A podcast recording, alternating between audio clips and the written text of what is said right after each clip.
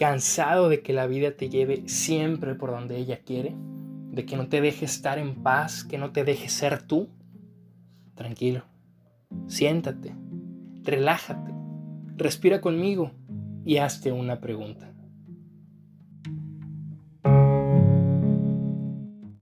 Bienvenidos de nuevo a esto que es Hazte una pregunta. El día de hoy finalmente voy a poder hablar de aquello que tanto me apasiona, aquello que tanto amo y que estoy seguro que ustedes también. De aquello que viene a despertar al ser humano de su falsa ilusión de sabiduría para revelarle que en verdad es un ignorante, para ponerlo frente al primer paso en la búsqueda de la verdad. Claro está, me estoy refiriendo a la filosofía. Para iniciar me gustaría tocar un poco la etimología de esta palabra. Filosofía. El prefijo filo viene de la palabra griega filia, que podemos entender como amor. Y aquí es muy importante tener en cuenta que los griegos distinguían tres tipos de amor. El amor eros, el filia y el ágape. El eros es un amor romántico, un amor sexual, erótico, más pasional. El amor filia es más fraterno, supuestamente es más estable, se puede comparar a la relación de padre-hijo, de hermanos, de amigos. Y el amor ágape es más espiritual, es un amor que implica compromiso, entrega, donación. Filosofía. Y la primera pregunta que se nos pone enfrente es entonces, ¿qué es la filosofía? Ya la definimos, pero ¿qué es? La filosofía es asombro, es descubrir la maravilla de la existencia en todas y cada una de sus manifestaciones. Es mirar al ser y preguntarse por él. La filosofía también es ignorancia, porque implica reconocernos totalmente carentes de sabiduría para poder llegar a buscarla.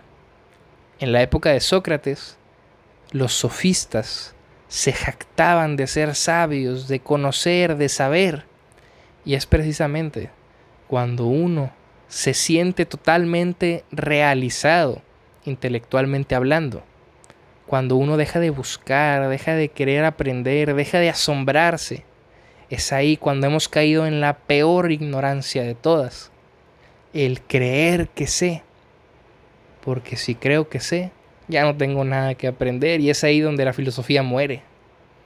La filosofía es no sentirse sabio, pero sí saberse amante de la sabiduría, es saberse aspirante de la verdad. La filosofía también es la madre de todas las ciencias, porque todas han nacido de la pregunta fundamental, ¿por qué?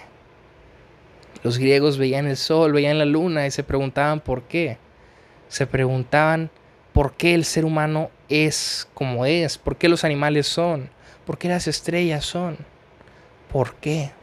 La filosofía es duda, es poner en tela de juicio todas aquellas mentiras que se nos han vendido como verdades. La filosofía le plantea la pregunta al que vende absolutos, al que vende certezas.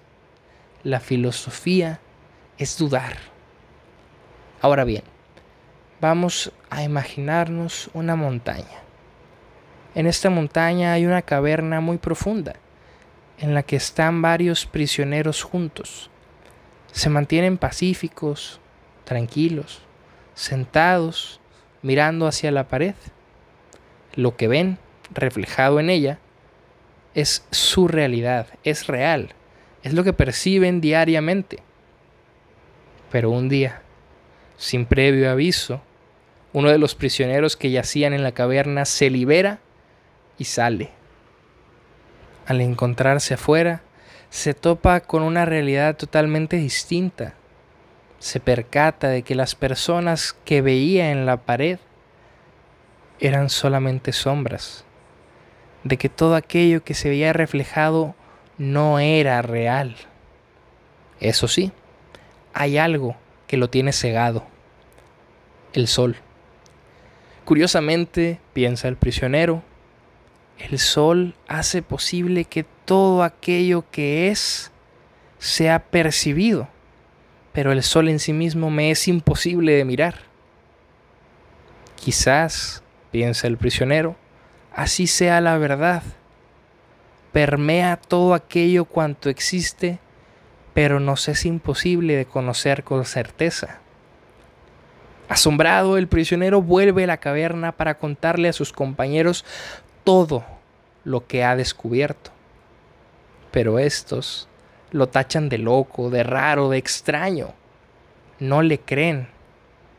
Y es que la verdad tiene esa característica complicada e inentendible. Su transmisión. Parece que hay que ver para creer, conocer para asimilar, descubrir para entender, experimentar para saber.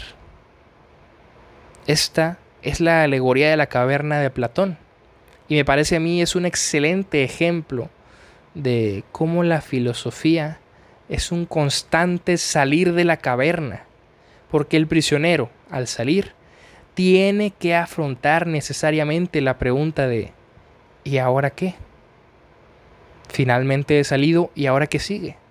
La respuesta es volver a salir porque siempre se nos van a presentar distintas cavernas en las que nos sintamos normales, nos sintamos tranquilos, pero siempre habrá algo más allá.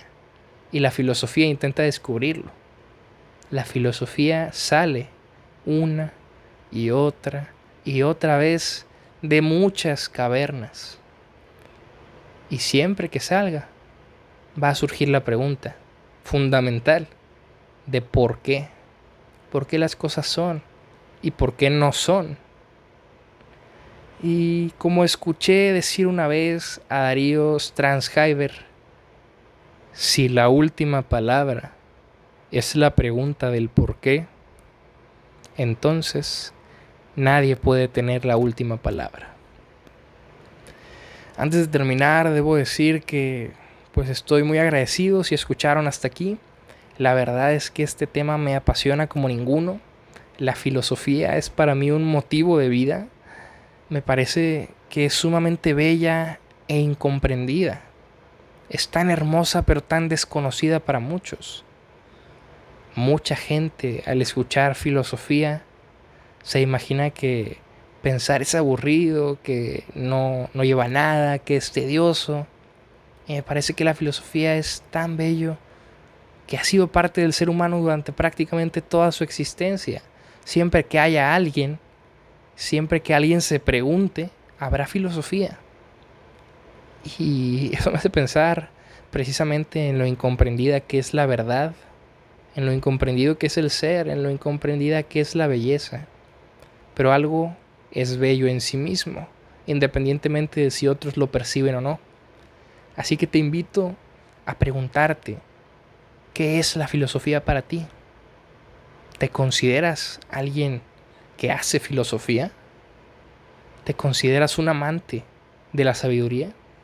Y recuerda, compárteme todo aquello que pienses, inquietudes, reflexiones. Y claro, una vida que no se cuestiona no es digna de vivirse. Muchas gracias y hasta la próxima.